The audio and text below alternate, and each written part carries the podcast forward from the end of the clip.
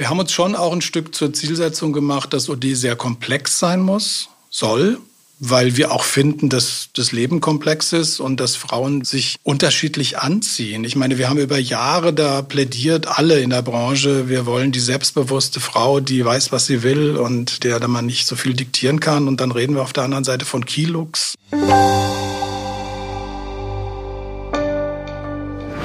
Herzlich willkommen zum TV-Podcast. Im positiven Sinne uneindeutig. So beschreibt Jörg Ehrlich den Stil von OD. Er hat das Luxuslabel vor rund 13 Jahren gemeinsam mit Otto Tröxler gegründet.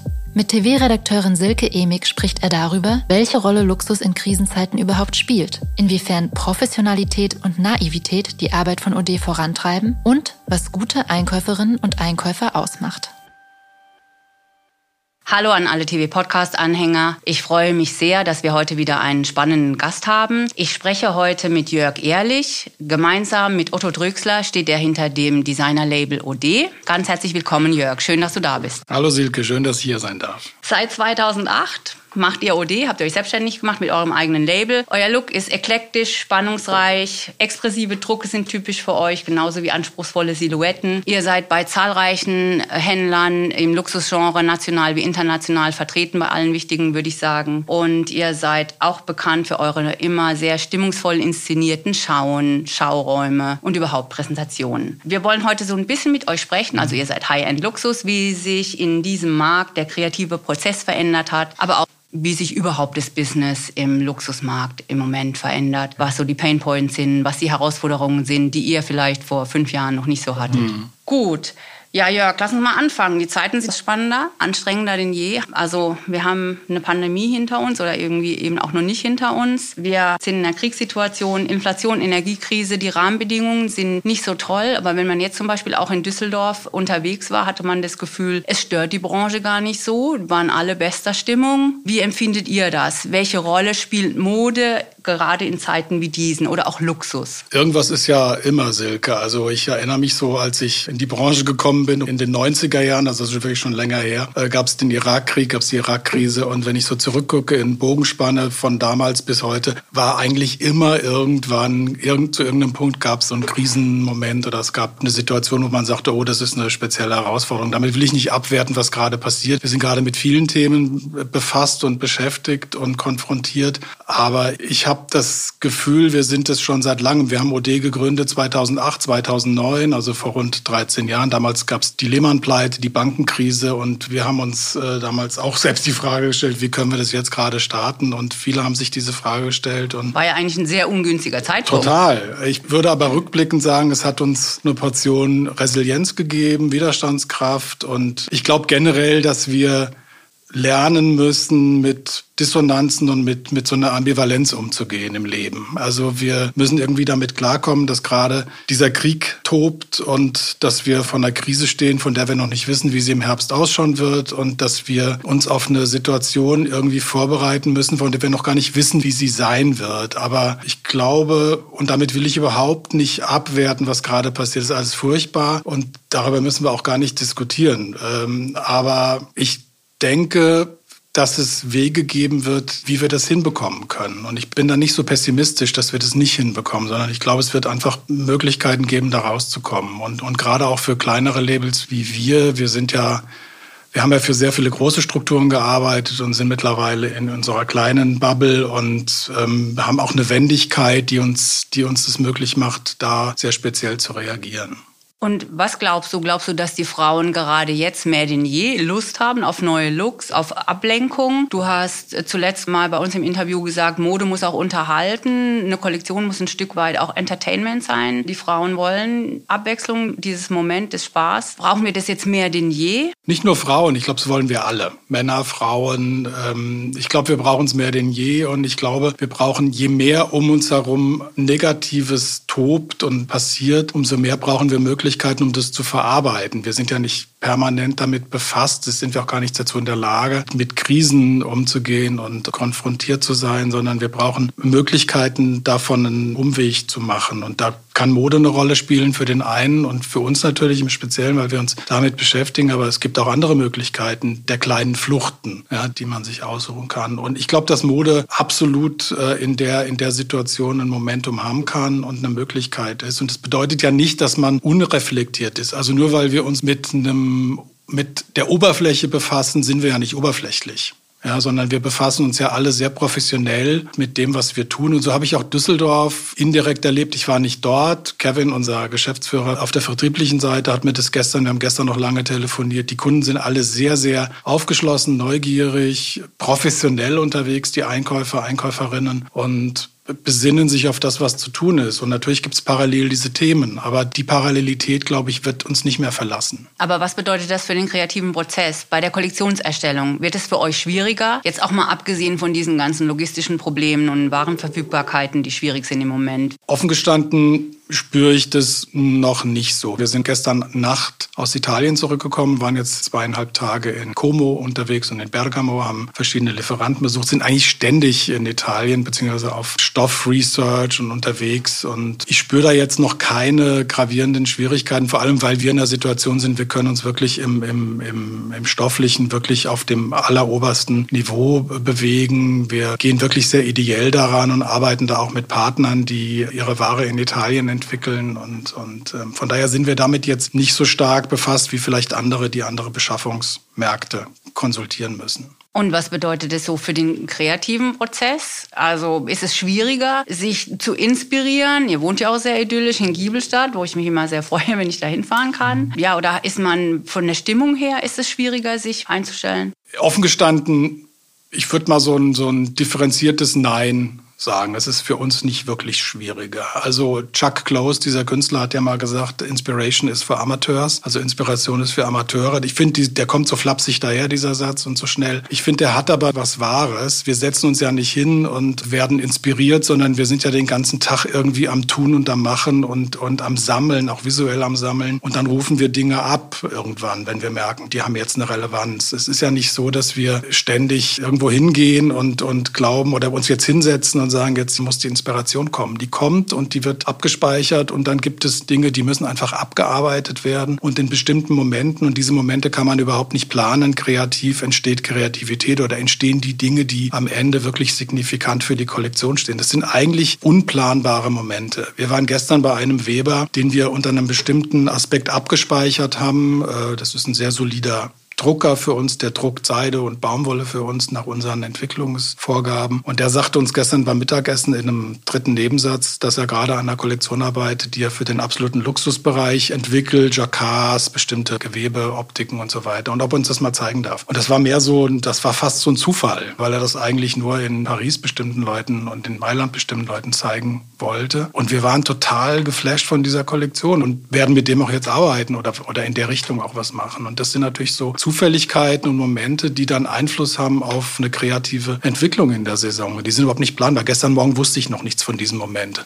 Um 15 Uhr waren wir um diese Idee reicher und bereicherter. Entsteht es einfach so oder habt ihr auch eine bestimmte Frau vor Augen, wenn ihr die Kollektion entwickelt? Wir haben so ein Portfolio an Frauen. Also wir haben jetzt nicht so diese Muse, wo wir sagen, also die hätten wir jetzt und die soll das jetzt bitte anziehen und die hätten wir so gerne und die läuft da irgendwo über einen roten Teppich. Das haben wir nicht, sage ich ganz offen, sondern wir haben so ein Portfolio an Freundinnen, Frauen, auch Kundinnen, von denen wir wissen, dass sie OD kaufen. Und die rufen wir ab, so im Kopf und sagen, würde die das anziehen, würde die das tragen, fände die das gut? Und das sind so ähm, Momente, wo wir das, was wir tun, überprüfen. Wir können es ja nicht selbst anziehen. Also das ist ja der Unterschied zu vielen Designerinnen, ähm, die sich selbst auch ein Stück als Maßstab nehmen können. Das ist bei uns ja nicht der Fall. Wie ist es mit Schnelligkeit? Also ihr seid ja kein schnelles Label. Fast Fashion ist ein großes Thema. Die Rhythmen werden immer schneller. Auch im Luxusgenre gibt es zwei, drei Kollektionen im Jahr. Ihr macht ja auch drei Drops ja, pro Saison. Ja, Wie ja. schnell müsst ihr sein? Wie viel schneller seid ihr geworden? Vielleicht auch im Vergleich zu vor ein paar Jahren? Das ist eine komplexe Frage, weil wir sind auf der einen Seite sehr viel schneller schneller geworden und wir sind auch langsamer geworden. Also wenn ich mir so eine Saison angucke, dann gibt es überhaupt keine Rezeptur für sogenannte Kreativität. Also es gibt nicht diesen Tag X, wo wir so ein Moodboard zusammenbauen und sagen, so jetzt geht's los. Wir sind auch keine Moodboard-Kollektion, weil wir Moodboards als extrem einengend empfinden und das Gefühl haben, man arbeitet dann irgendwann nur noch dieses Moodboard so ab und das wollen wir nicht. Und wir haben das auch offen gestanden jahrelang in der Industrie für andere Firmen so tun müssen, weil wir große Teams zu verantworten hatten und in diesen Teams natürlich kommunizieren mussten. Also wir erlauben uns den Luxus, ohne Moodboard zu arbeiten und beginnen die Saison eigentlich extrem früh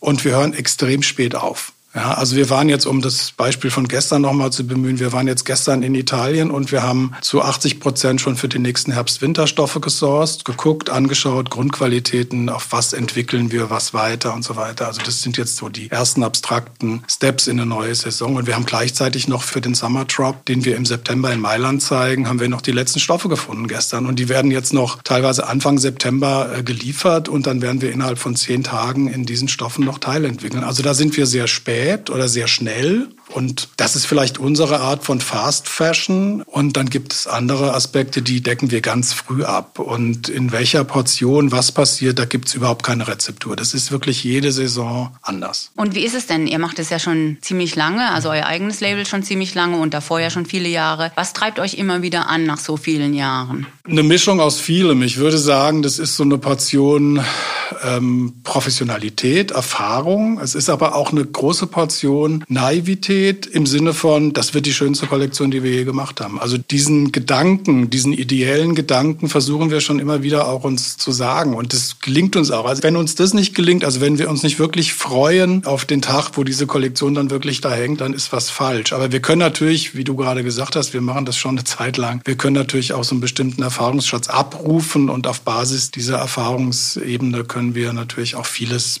professionell abliefern. Also es ist so eine, so eine Mischung aus, aus verschiedenen Faktoren. Also die letzte Kollektion oder die jüngste Kollektion ist immer die schönste, würdest du sagen? Immer die schönste. Oder hast du auch eine Lieblingskollektion? Kann man sagen, so im Rückblick gibt es eine Lieblingskollektion und vielleicht warum gerade es, die? Es gibt, gibt so Kollektionen, die sowas verändert, wo ich im Rückblick sage, die haben so, die haben so ein, da, da, ist so eine Kurve genommen worden. Es gab die fünfte Kollektion, an die kann ich mich gut erinnern. Wir haben ja begonnen, wir machen jetzt, fangen jetzt gerade an mit der Nummer 28. Also wir haben unsere Kollektion ja nummeriert und ich weiß noch, die ersten vier Kollektionen waren ja stark auf Jersey aufgebaut. Nach diesen Jahren in der Industrie hatten wir ja erstmal so dieses Gefühl, wir müssen uns total konzentrieren und fokussieren. Und damals war ja der Grundgedanke, alles muss aus Jersey sein. Und ich kann mich erinnern, in der fünften Kollektion haben wir angefangen, auch im Kontext und im Dialog mit unserer Stylistin damals, mit Jacquards und, und Destinierungen und Drucken stark zu arbeiten. Und sie hat uns eigentlich provoziert an den Punkt, ähm, positiv provoziert, zu sagen, Mensch, wir kombinieren jetzt mal diese Dinge in einer Form, wie man das vielleicht nicht tun würde. Und das war damals, rückblickend würde ich sagen, war das eine sehr signifikante und wichtige Kollektion für uns. Und so gibt es so zwei, drei vielleicht im Rückblick, wo ich sagen würde, die haben so eine Veränderung. Aber dieses Grundgefühl, das ist die beste, die wir je gemacht haben, ähm, äh, verlässt uns irgendwie nicht. Und das finde ich auch irgendwie gut. Das ist ja sehr motivierend. Ja, du musst ja auch sehen, es gibt ja so zwei Herzen äh, oder zwei äh, Seelen, die da so, so in so einer Kollektion stecken. Es ist einmal diese designerische, wir sind ja nicht nur Designer, sondern wir sind auch Unternehmer. Also wir haben mittlerweile ein Team von 30 Leuten, 30 Kolleginnen, die mit uns arbeiten an der Kollektion, im Vertrieb, in unseren Läden, in der Produktion, überall. Und da gibt es ja auch eine unternehmerische Verantwortung. Ne? Und das ist natürlich eine sehr ambivalente Geschichte. Es gibt immer Momente, wo der Designer eine größere Rolle spielen darf, muss, kann und dann gibt gibt es Momente, wo wir uns auch selbst ermahnen und sagen, halt, jetzt gibt es eine unternehmerische, vielleicht äh, in Anführungsstrichen vernünftigere Lösung, die wir anstreben müssen. Okay, du hast eben schon diesen Wendepunkt angesprochen, diese fünfte Kollektion, ja. ähm, wo ihr dann stärker auf Jacquards und Muster gegangen seid. Ich meine, dafür steht ihr ja inzwischen schon eine ganze Weile, würde ich sagen. Du hast zuletzt gesagt, ja, die Kunden erwarten immer diesen Clash von uns, diese Vielfalt an Mustern und Destinierungen. Wie würdest du denn eure Stilistik beschreiben? Uneindeutig. Im positiven Sinne uneindeutig. Wir mögen es, wenn es ein bisschen kompliziert ist und empfinden das eigentlich als Kompliment. Also ich finde auch, wenn, ich bin ja auch Einkäufer. Ich fahre auf eine Stoffmesse, wie gestern, wir waren in Italien. Wir kaufen Stoffe ein. Und wenn ich das Gefühl habe, ich stehe vor vier Metern schwarz, beige, grau, dann habe ich eigentlich schon keine Lust mehr, an diese Stangen zu gehen. Das ist, es ödet mich natürlich irgendwie an. Wenn ich aber merke, da ist eine Kollektion, die muss ich entdecken, da ist eine Tiefe drin, da ist auch vielleicht ein Widerspruch drin, da kommt was, von dem ich nach den ersten zehn Laschen noch nicht wusste, dass das jetzt kommt, dann bleibt da so ein Spannungsbogen erhalten. Und wir versuchen immer auch aus dieser eigenen Erfahrung Einkäufer zu sein, zu lernen und, und Ableitungen zu treffen für die Kollektion. Also was muss OD leisten? Und ich, wir haben uns schon auch ein Stück zur Zielsetzung gemacht, dass OD sehr komplex sein muss, soll, weil wir auch finden, dass das Leben komplex ist und dass Frauen sich unterschiedlich anziehen. Ich meine, wir haben über Jahre da plädiert, alle in der Branche, wir wollen die selbstbewusste Frau, die weiß, was sie will und der da man nicht so viel diktieren kann. Und dann reden wir auf der anderen Seite von Kilux und, und diesen ganzen Dingen. Und ich finde, das für uns passt es nicht. Also das mag für Unternehmen stimmen, die ein größeres Rad drehen. Wir erlauben uns den Luxus in so einer Kollektion, sehr viele Moods zu zeigen und Stimmungen und teilweise auch Dinge, von denen man denkt, die gehören doch jetzt nicht zusammen in eine Kollektion. Aber uns gefällt es und ich habe auch das Gefühl, dass unsere Kunden damit gut umgehen können. Und es lässt auch zu, dass Einkäufer die Kollektion unterschiedlich interpretieren können. Also wir wollen, dass unsere Kollektion auch diese Portion Einkauf bekommt und diese Portion Interpretation auch zulässt. Ich finde nichts langweiliger, wenn ich in jedem Laden die gleiche Kernorder sehe. Das finde ich äh, boring für unser Level. Also ich könnte bei euch auch nur Unis kaufen, wenn ich wollte. Gibt es. Es gibt viele, es gibt viele Einkäuferinnen, die das völlig anders interpretieren, wie wir das vielleicht vorschlagen oder uns denken. Und dann wird es auch spannend. Also ich gucke mir viele Orders an. Dank Joa kann man das ja heute ganz gut. Ähm, da ist ja sehr transparent, was äh, auch visuell transparent, wie kauft einer oder eine Einkäuferin ein. Und das finde ich super. Und da wird es für mich auch interessant, wenn ich merke, ich verstehe diese Order erst, wenn ich sie mir eine Zeit lang angeschaut. Ich, jetzt verstehe ich diesen, diese Interpretation von OD. Dann merke ich, da hat sich jemand mit auseinandergesetzt. Wenn ich das Gefühl habe, da ist nochmal reflektiert die Stange, wie sie im Showroom stand, genauso, dann denke ich mir, okay, auch in Ordnung, aber das provoziert mich jetzt nicht in der Form, dass ich mich da nochmal mit auseinandersetze, sondern ich finde es wirklich spannend und da gibt es tolle Einkäufer mittlerweile und Einkäuferinnen. Also, und auch sehr unterschiedliche Interpretationen. Und es wird ja immer so gesagt, OD ist Druck, OD ist Dessin, OD ist äh, eklektisch und ich weiß gar nicht, ob das immer so stimmt, wenn man sich die unterschiedlichen Interpretationen anschaut. Wir haben auch Einkäufer und Einkäuferinnen, die die Kollektion sehr unilastig kaufen und sehr, sehr, sehr pur kaufen. Und da würde ich trotzdem OD sehen. Und das ist auch unser Anspruch. Also eine Haltung zu vermitteln und weniger dafür dieses Klischee zu stehen, das sind die mit den Drucken. Wir lieben Drucke. Wir lieben Farbe, wir lieben Drucke, wir lieben diesen, diesen Clash und diesen Mix. Wir lieben auch das Spiel mit so ein bisschen Hässlichkeit stellenweise. ähm, und wir lieben eine Auseinandersetzung über, über das, was wir tun. Wir mögen es auch, wenn uns einer sagt, oder das mögen wir im Sinne von, wir können auch damit umgehen, wenn einer sagt, damit kann ich jetzt nichts anfangen oder so. Das finde ich aufrichtiger, wenn einer sagt, ich muss euch kaufen, weil ich habe gehört, ihr seid da so dran gerade. Welche Rolle spielen denn Trends dabei für dich? Gibt es überhaupt noch Trends? Ich glaube, du bist nicht so überzeugt, dass es sie gibt. Nee, ich glaube es nicht. Es gibt so, ich habe das auch letztens bei euch, glaube ich, gesagt. Ja. Es gibt vieles und das würde ich auch genauso jetzt wieder sagen. Und ich glaube, das ist auch die Herausforderung in der Zukunft. Es gibt für jede Richtung, die gerade so präsent ist am Markt, ob das jetzt der Minimalismus ist oder die neue Romantik oder keine Ahnung, welche Schublade man jetzt da aufmacht, gibt es einen Beweis, dass es das gibt. Und es gibt auch überall den Gegenbeweis. Also ich kann jede These stilistisch belegen bewegen, äh, ähm, wenn ich mir die Landschaft anschaue, in der Mode stattfindet. Und ich glaube, die Frage ist eher, wen will ich anziehen, welche Haltung will ich vermitteln und welche Dinge lasse ich auch parallel zu. Wie gesagt, ich finde es erstrebenswert, eine Kollektion zu machen. Für uns ist es wichtig, eine Kollektion zu machen, die vieles kann. Und das meine ich nicht nach dem Motto, wir wollen alles abdecken. Ich glaube, dass in jedem Teil trotzdem dieses OD-Momentum stecken kann und sollte. Und das ist auch unser Anspruch. Aber das beschränkt sich nicht auf, ähm, ist jetzt gerade Orange dran oder äh, große Drucke oder äh, äh, keine Ahnung. Diese Diskussion finde ich deplatziert. Wie würdest du diese Haltung denn definieren, die ihr vermitteln wollt? Neugierde. Neugierde, Offenheit, Toleranz. Das sind so grundsätzliche Werte, die wir mögen und die wir auch bei den Frauen sehen wollen, die OD kaufen idealerweise und die wir auch häufig wirklich so wahrnehmen. Es sind doch, es sind in aller Regel sind es Frauen, die stark ihr eigenes Ding machen. Es sind auch nicht mehr so ganz junge Frauen. Also wir haben jetzt wenig Kundinnen, die um die 25 sind. Ich würde sagen, das geht so bei Anfang 30 los und das geht dann wirklich auch bis 75, 80. Und es gibt so eine verbindende Haltung. Es sind Frauen, die ihr eigenes Ding kaufen, die auch nicht wir merken das oft, es kommen auch Frauen, die sich das anschauen und dann ihren Mann fragen wollen müssen. Und wo ich so denke, dann, nee, funktioniert dann oft nicht.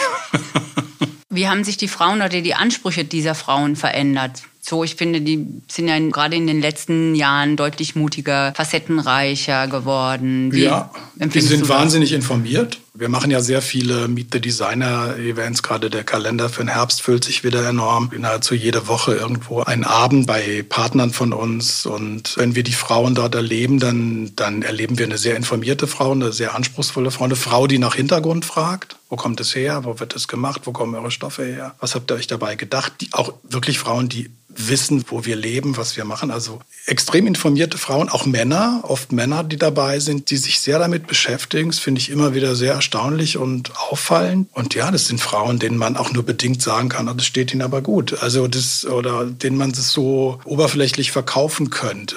Ne, sondern die haben das, was wir immer wollten, die haben ihren eigenen Kopf und den kann ich nicht erzählen, das ist jetzt gerade dran oder das ist der Look der Saison. Also das würde überhaupt nicht zu unserer Sprache passen. Du hast gerade eben diese Events angesprochen. Das wird ja immer wichtiger. Ähm, wie wichtig ist es in der Tat und warum brauchen die Kundinnen das oder auch die Einzelhändler das? Ich glaube, wir suchen alle irgendwie nach Inhalten. Und ich glaube, in dieser ganzen Entwicklung, in der wir so stecken, auch eingangs das Thema, was wir hatten mit dem Krieg in der Ukraine und generell diesen Krisen in der Welt, die Menschen ähm, wollen ein Stück weg von so einer Oberflächlichkeit und wollen auch da, wo es um Luxus geht oder um Konsum geht, einen gewissen Inhalt mit kommuniziert bekommen. Und da sind solche Abende toll. Viele kommen und wissen ganz viel über uns und viele kommen und wissen gar nichts über uns. Und das ist so eine Mischung. Und wir merken immer, je mehr wir in der Lage sind, über das, was wir tun, zu kommunizieren und was dazu zu sagen, und gar nicht so übers Produkt, sondern einfach persönlich mit Menschen ins Gespräch zu kommen. Oft ist es auch so, dass wir uns mit den Männern unterhalten und die Frau probiert Dinge und so. Also das sind oft Gespräche, da geht es überhaupt nicht um Mode, da geht es einfach um eine Haltung, um ein Gespräch, um ein gutes Gespräch, einen guten Moment miteinander verbringen. Apropos, die wissen viel über euch. Lass uns vielleicht mal über Social Media reden. Ich meine, da denken ja auch alle, sie wissen alles über die anderen und können alles sehen. Und manche denken auch, sie zeigen alles. Nun würde ich sagen, OD ist jetzt kein typisches Social Media Brand. Du hast ja auch mal bei uns gesagt in dem Interview, Geheimnis ist der neue Luxus. Mhm. Also nicht alles zeigen. Wie siehst du das inzwischen? Wie stehst du zu Social Media? Genauso. Was bedeutet das für euch? Genauso, Geheimnis ist der neue Luxus. Also das ähm, würde ich heute genauso wieder sagen. Und ich, ich glaube, in dem Moment, wo man die Tür aufmacht, und das macht man ja auf Instagram, oder man sollte man das in einer Form tun, die so dosiert ist, dass man das, was man zeigt, auch wirklich zeigen will, oder man sollte das nicht tun. Also ich finde, es schlechtes Instagram ist mit Sicherheit oder ja ein mittelmäßiges Instagram ist schlechter wie kein Instagram. Also ich denke, wenn man sich nur so halb damit beschäftigt, sollte man das besser lassen. Das ist meine persönliche Meinung. Ich konsumiere Instagram, ich bin da und ich sehe wahnsinnig viel Inspirierendes, aber ich sehe auch wahnsinnig doofe, blöde Sachen. Und nicht nur in unserer Branche, sondern generell. Also man sieht einfach viel, viel dummes Zeug, aber man sieht eben auch ganz, ganz Tolles und Inspirierendes. Und ich wollte ohne das überhaupt, ich will das überhaupt nicht missen. Also ich bin wirklich großer Fan davon, aber ich mag eben auch, wenn Dinge da eine Qualität haben. Und ich finde, eine gewisse Inszenierung muss sein. In dem Moment, wo Dinge zu privat werden, gerade wenn es um so eine professionelle Ebene von Instagram und der Nutzung geht, sollten die Dinge nicht zu privat werden. Also ich finde, wir als Marke und Händler als Händler haben schon auch die Aufgabe, ein Stück eine Haltung zu vermitteln und ja, nicht zu Anbietern zu werden. Ich finde, das durchschaut man so schnell. Also das ist so, ähm, ja, das. Und aber wie findet man als Marke, als Brand, ihr seid zwar klein, aber trotzdem seid ihr auch auf Instagram und so, wie findet man da seinen Weg? Weil eigentlich muss man ja in dieser ganzen Flut, muss man da manchmal eben noch lauter werden, um überhaupt gesehen zu werden? Oder wird man gerade gesehen, wenn man leise ist? Wie geht ihr davor? Ich glaube, man wird gesehen, wenn man so ist, wie man ist. Also ich, um dieses blöde Wort, ich mag das gar nicht. Äh, man wird dann gesehen, wenn man authentisch ist. Ähm, in, in irgendeiner Form. Ich glaube, wenn man anfängt, so sein zu wollen, wie das ein anderer vielleicht noch besser macht, dann ist das nicht der richtige Weg. Und das ist natürlich auch eine Sache, die muss man für sich herausfinden. Das ist ja fast eine therapeutische Aufgabe. Was passt zu mir? Und, und, und wie muss ich, wie, wie will ich mich darstellen? Also wir haben für uns auch beschlossen, wir haben immer so einen gewissen künstlerischen, artistischen Moment in dem, was wir auf Instagram tun. Das sind auch oft Dinge, die wir zeigen, die oft gar nicht mit Mode primär zu tun haben. Wir zeigen auch mal einen, einen blauen Himmel, wenn wir das gerade so schön finden und machen das auch auf unserer Webseite. Und das ist so unser Momentum und unsere Möglichkeit. Das ist ja die neue Doppelseite ne? so was man da tut. Und es hat natürlich was sehr Verführerisches, weil man, weil es äh, nichts kostet und weil man das so nebenbei tun kann. Aber ich glaube, das ist so im, im Generellen, glaube ich, Dinge müssen, das, was wir tun, muss inszeniert sein. Das, was wir tun, braucht eine Bühne und sei es auch noch so lässig dahin gezeigt, aber Dinge brauchen eine Bühne. Inszenierung ist ja eh ein gutes Stichwort. Ich hatte es ja vorhin auch schon gesagt, du hast es eben erwähnt, ihr seid ja auch bekannt für eure Schauen. Ich meine, in Berlin bei der Fashion Week war eure Schau immer das heißeste Ticket, das man kriegen konnte. Wie wichtig ist Inszenierung und wie wichtig sind auch Schauen für euch? Und wann kann man auch vielleicht mal wieder eine OD-Schau sehen? Schauen sind wichtig, weil sie uns auch intern nach vorne provozieren. Wenn du weißt, du machst eine Schau in einem, wir zeigen ja immer in, in oder wir haben das in der Vergangenheit in Berlin so hinbekommen, wir haben immer sehr großzügige Räumlichkeiten, wir spielen auch mit Space, mit, mit Fläche, mit Platz. Wir sind keine klassischen Runway-Inszenierungen. Da muss man schon Dinge machen, die eine gewisse Lautstärke haben. Und so eine Schau provoziert dich, ein Stück lauter zu denken. Das ist einfach so. Wenn es diesen Schauenmoment nicht gibt, ist man schnell geneigt, die Dinge etwas leiser zu machen. Und mit leiser meine ich jetzt nicht dunkelblauer, sondern äh, ähm, eine Schau provoziert dich, einfach den Knopf ein bisschen mehr nach rechts zu drehen. Und für uns ist es wichtig und ich freue mich auch auf den Moment, wo wir das wieder tun können. Wir sind in gedanklich dabei, auch vielleicht wieder was zu machen. Wir werden jetzt im September in Mailand zur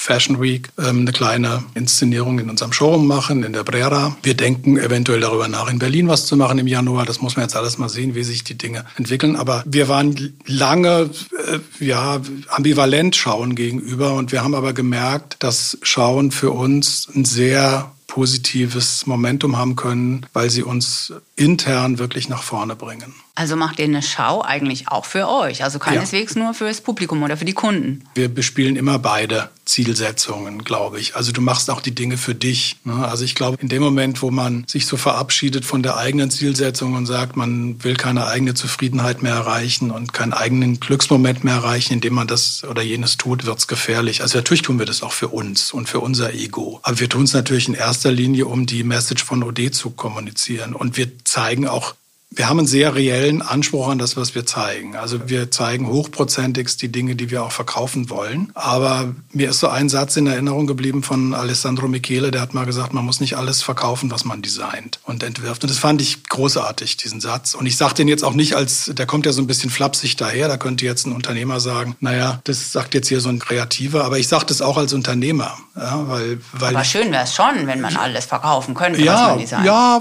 vielleicht. Aber ich finde, es muss nicht der Anspruch Anspruch sein. Also ich finde das auch in Ordnung, Dinge zu machen. Und das finde ich auch deshalb finde ich auch teilweise Couture-Schauen toll, also von denen man ja weiß, dass sie nur eine ganz begrenzte Anzahl an Kundinnen erreichen. Aber ähm, ich, ich glaube, so eine Schau ist auch ein Stück Chance und Moment, dich und deinen Status quo zu zeigen und deine Fähigkeit unter Beweis zu stellen. Und, und das, ich glaube, dass der Moment sogar immer wichtiger wird vielleicht auch ein bisschen rumspinnen? Also wenn ja, so ja, ja, absolut. Du testest auch Dinge. Du, du, ähm, eine Schau ist ja auch immer diese Teile, die man dann additional noch macht für die Schau, macht man ja immer mit dem Gefühl, die anderen Teile habe ich schon gemacht. Ne? Also die sichereren Teile, die hängen da jetzt schon. Und dann hat man eine gewisse Souveränität, nochmal diese 10 Prozent vielleicht zu entwickeln, die man speziell für so eine Schau macht. Und interessanterweise ist es dann oft so, dass diese Teile, von denen man denkt, dass sie nur für die Schau sind, dann doch gut verkauft werden. Das ist überhaupt eine ganz erstaunliche Entwicklung in letzter Zeit. Also dieser Glaube, das eine ist kommerziell und deshalb gut und das andere ist nicht kommerziell und deshalb nicht so gut, ist das ja von vorgestern. Also es stimmt überhaupt nicht mehr. Einkäufer sind heute unglaublich informiert, unglaublich weit und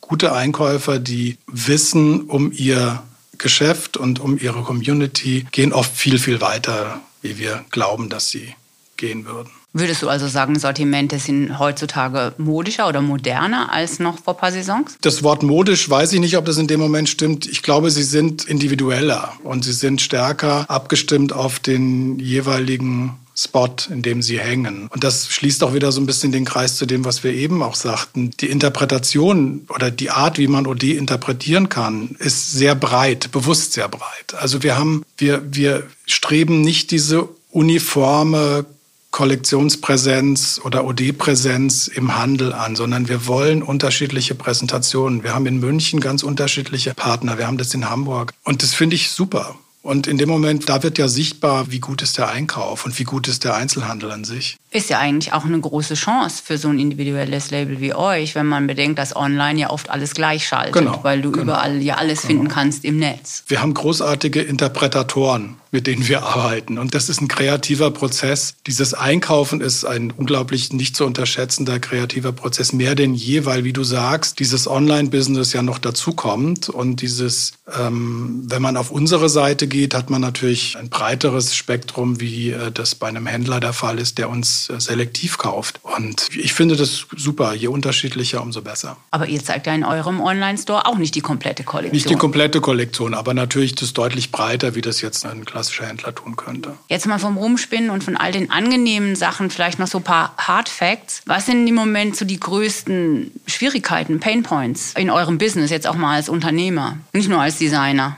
Ja, zu wachsen und trotzdem ähm, klein, klein denkend zu bleiben. Also das war ja für uns auch eine enorme ähm, Motivation. Damals, als wir 2009 OD gegründet haben, haben wir gesagt, wir wollen bewusst ein Label und eine Marke aufbauen, die mit einer starken Designkompetenz, mit einer konzeptionell sehr viel offeneren Gestaltung und auch mit einem Spirit, der nicht so Struktur, Hierarchie und mit Eitelkeit getrieben ist, wie wir das in vielen Unternehmen erlebt haben. Also das würde ich heute rückblickend schon sagen. Und im Größerwerden muss man so aufpassen, dass dieser familiäre Spirit noch da bleibt in so einem Unternehmen. Das merken wir jetzt schon. Also wir sind jetzt bei insgesamt, wie gesagt, 30 Kolleginnen und da muss man schon gucken, dass das noch funktioniert. Und das ist unser Wichtigstes, dass da keine toxische Energie entsteht. Und es muss bei allem, was jetzt natürlich, wir sind heute in einer Situation, wir müssen Dinge planen, wir brauchen eine Produktionsplanung, wir brauchen das alles. Ne? Wir sind in einer Größenordnung, wo wir sehr, sehr ernst genommen werden. Also wir werden mit Kollegen verglichen, die ein zigfaches an Umsatz machen und müssen genauso performen, haben natürlich aber sehr viel weniger Manpower im Hintergrund. Und das müssen wir hinkriegen. Und das sind so die Herausforderungen. Stilistisch arbeiten wir, du hast es ja eben angedeutet, machen wir drei Kollektionen pro Saison. Also wir beginnen im Sommer mit der Cruise, wir machen die Spring und dann machen machen wir noch eine Summer Collection. Diese Sechstelung übers Jahr verteilt finde ich super. Man könnte sagen, oh Gott, ihr seid ja völlig äh,